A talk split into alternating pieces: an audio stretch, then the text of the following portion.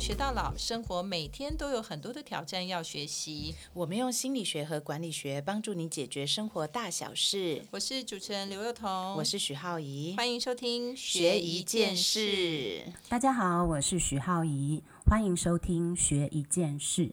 一样，因为疫情的关系呢，我们分成上下两集哦，分别从管理学和心理学来跟大家谈谈同一个主题。那我们今天呢，要从心理学的角度来跟大家谈什么呢？我们今天要来跟大家谈谈哦，在疫情期间，如果你遇到了某一些的工作困境，你要怎么重新布局呢？我想啊，这个重新布局啊，然后超前部署啊，最近因为这两年股市大红，所以我们常常听到这一句话。在股票当中呢，如果你遇到了就是地雷股，那很多人可能跟你讲说重新割舍啦，再重新开始找一个绩优股重新出发。那一样呢，我们今天就要来看看，如果说是因为疫情的关系，我们原本可能在疫情之前呢，在进入三级的呃这个封关之前呢，我们如果有一些的工作规划，但是因为疫情的关系都被打乱了，那现在呢，可能开始有一点微解封，可是有一些事情。好像回不去了，有一些伙伴回不来了，有一些工作呢，它没有办法再持续了。那原本的梦想呢，你可能现在也没有办法实现了。在这个时候，我们怎么面临这种比较重大的挫折跟困境的时候，你怎么从这当中能够重新布局，甚至让自己能够重新站起来，找找到工作的动力呢？这主要是我们今天要跟大家谈的哦。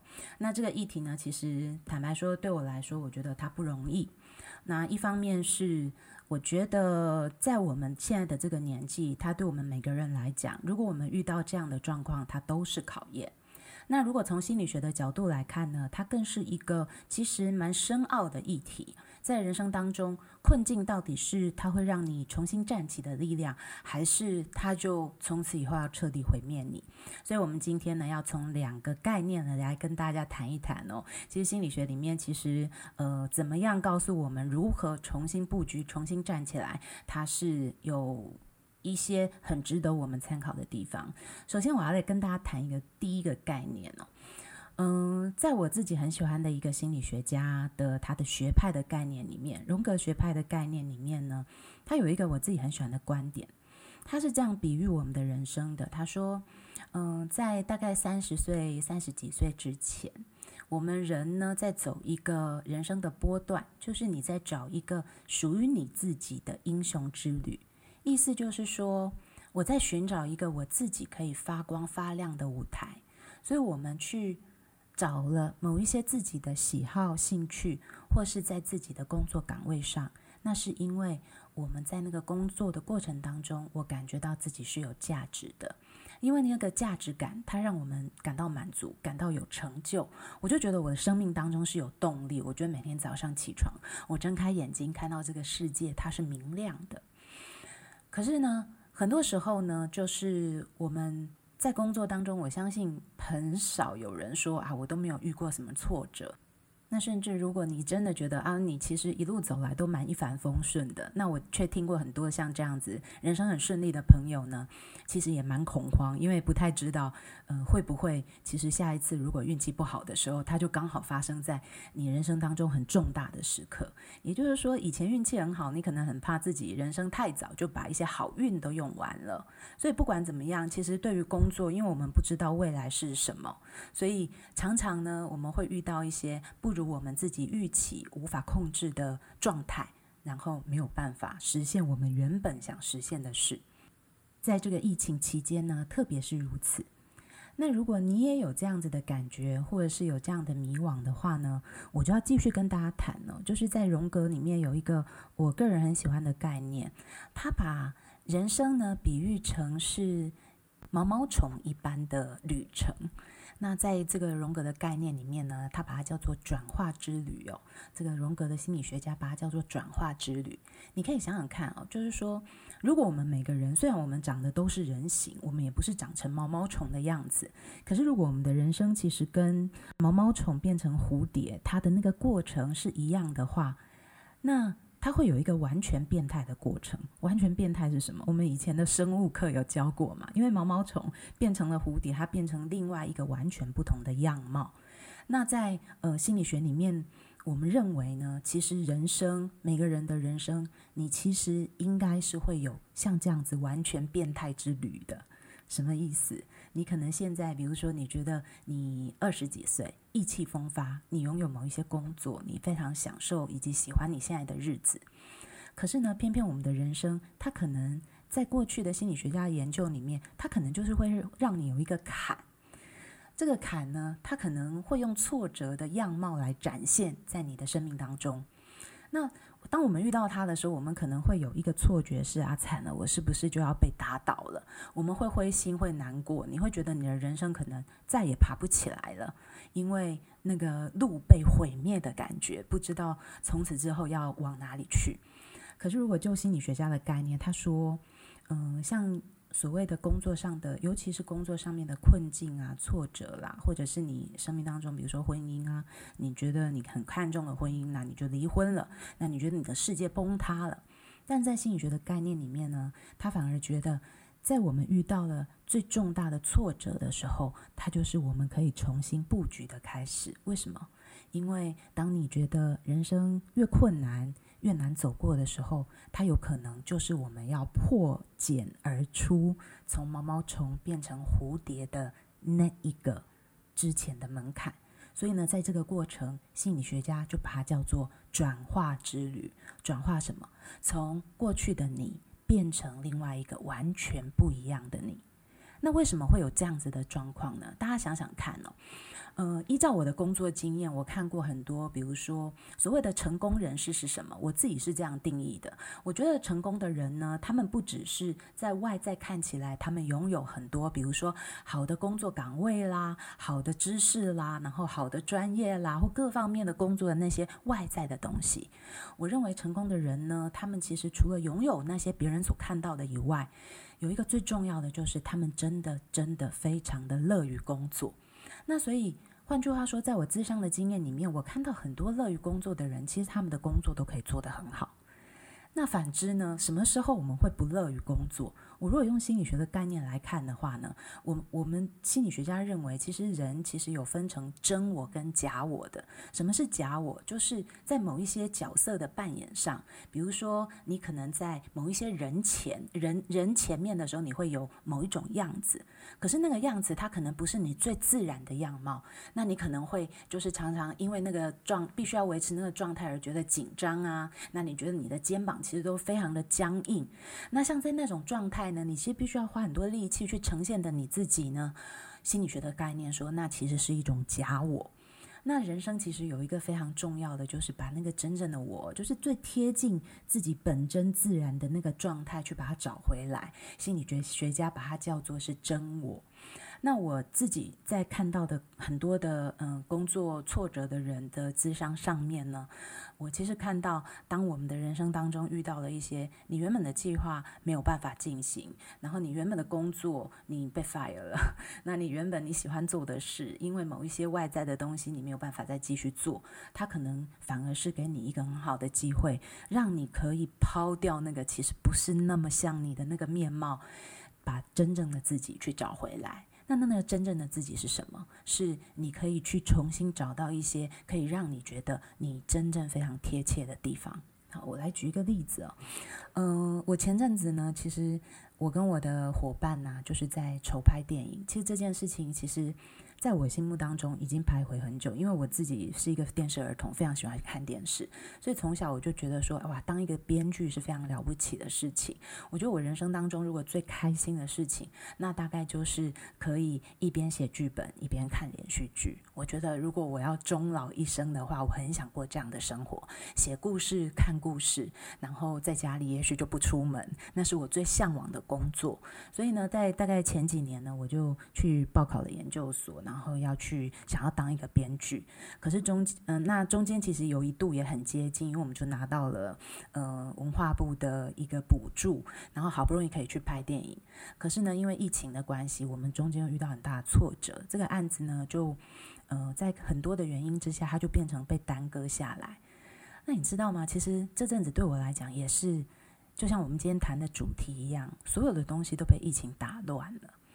然后它打乱的不是只有你的工作的步调，其实，在这种状态里面，我们最被打乱的其实是我们的心。我原本好像很清楚知道啊，我想做这个，然后我投入了，也好像也很接近了，就差一步我就可以达成了。可是，一个疫情来了，什么都没了。然后你可能遇到了这样的状况，我看到最多人的呃接下来的样貌就是会，你就大概会有一点 depression，有点忧郁的坐在家里面。所以不瞒大家说，我最近也一直一直一直在看电视哦，然后什么其他的事情都不太想去思考，因为我感觉到我自己的内在也在走一个重整的过程。可是这个时候帮助我的会是什么呢？其实帮助我的就是我刚刚所提到的荣格这个概念，因为那是过去很多心理学家告诉我们的，他也不是我一个人所说，也不是任何要安慰你的话。事实就是很清楚的，我们从过去的很多历史里面的人物看到，当他们人生遇到了很重大挫折的时候，反而是他们人生一个转化的新的开始。你可以重新去找到你的方向是什么，而且你找到的方向可能是更贴近你的。如果你可以发现自己在焦虑，并且去理解、厘清自己的焦虑的内涵是什么的话，你就知道你的方向会在哪里。所以，当明白了这个概念以后，我就回过头来去想，那我现在遇到的困境是什么呢？好，那我最开始的时候，我原本有一个工作布局，我想要当编剧，结果后来进去了以后呢，我发现我自己的才华根本比不上那些所有的编剧哇，他们真的是天马行空。所以后来呢，我就转了一个角色，我想说，好吧，那我去当制作好了，当电影制作好了，打杂我总会了吧？然后我用制作的身份要去参加一个电影案，以后一切都被打乱了。然后反而呢，在这个被打乱的过程当中，我回过头来再去思考，我真正想做的是什么。我发现我真正想做的还是看故事、写故事，那是我人生最想做的事情。可是我必须承认的是，我的能力现在有限制，我的能力现在还不足以让我去做我真正向往的那个工作。所以呢，我原本就是对于，比如说整个案子要搁置，其实坦白说，心里会有很多的不甘心。我相信，如果你也是被疫情打扰，没有办法朝着目标前进的人，我们其实一开始可能都从不甘心开始的。你不愿意去接受这个事实，它已经发生，你用尽方法想要去挽回，甚至有的时候，你可能感觉到自己其实有一些执着，然后到最后，你就会发现，其实你现在开始过得不快乐。那如果可以逃避的话，有一些地方你可以逃避，就像我躲到连续剧里面去。等你逃避够了，你会发现你的心开始有一些空间可以去思考，说那你真正要的是什么？那现在当我回过头来，我突然发现，哎，其实我真正想要做的，其实也不是什么电影制作。我真正想要的，我为什么喜欢电影？为什么喜欢连续剧？因为我喜欢听故事。对我来讲，那个核心就是故事。所以呢。我现在还是只能当一个毛毛虫的阶段，它可能还不到我可以变成蝴蝶的时候，所以我现在要做什么？我只好回家乖乖的 把我的硕士论文拿出来，那是一个还未完成的剧本。那之前呢，因为太想要赶快投入这个产业了，我就把我自己原本在写的东西抛掉，然后进去别人的故事里面去做别人的案子。可是回过头来，我发现真正自己想要的是什么？它可能比较慢，可是我。真正想要做的是一个由我自己写出来的我喜欢的故事。那它可能不一定会像现在疫情之前一样，它那么接近，就是那个电影梦。可是它可能比较是贴近真正的我想要去做的事情，不用勉强，不用什么。也很有趣的哦。明白了这个道理以后，我突然有点感谢哦，就是因为疫情。我没有真的可能去做一个，呃，也许我之后做起来会很吃力的。一个工作，我还蛮感谢，现在还蛮感谢这个案子有机会可以停下来，让我重新再整理自己。那这个呢，就提到我们今天最后要跟大家分享的，如果你也遇到了你的工作、你的规划被打乱的时候，那你就要听听心理学的另外一个概念哦。在我们心理学里面有一个概念叫做意义治疗法，它是由我个人非常喜欢的偶像，一个精神科医师 Franco 他提出来的。那这个 Franco 呢？他的思想其实影响了全世界无数的人，因为他自己是一个犹太人，那以前被关过集中营。那他那个时候进集中营的时候呢，是跟他的父母还有他的妻子一起被抓进去的。可是呢，嗯，等到他离开集中营的时候，他的家人全部都都都在里面都死亡了，就剩他一个人活着出来。所以大家可以想象他那个时候的心情哦。身为一个精神科医师，而且他其实是一个天才型的精神科医师，人生遇到了这么大的困境跟挫折，那不断的在问自己说：为什么这个世界上为什么就独留下我一个人呢？这个意义是什么？所以在这过程中呢，他写了一首诗哦，简单的念给大家听哦。他说：“我心里的重担，我死去的人们，你们静默的给了我责任，为你们活下去，清偿使你们毁灭的罪债，直到我得知每一道阳光的火热都有你们给予的表达，直到我觉察每一棵树的每一朵花都有一个你们在向我示意，直到我听见。”每只鸟的鸣转都是你们的声音，想和我打招呼，或想告诉我，你们原谅我活下去。他写了这首诗之后呢，然后他在他自己的自传里面就提到说，他后来可以明白为什么呃老天还留他一条命哦，在他的家人都已经离去之后，那因为他的任务呢，就是他得要呃出集中营，然后把人生的意义是什么写在书上。然后印刷出来，让全世界所有找不到自己生命意义的人理解这个道理。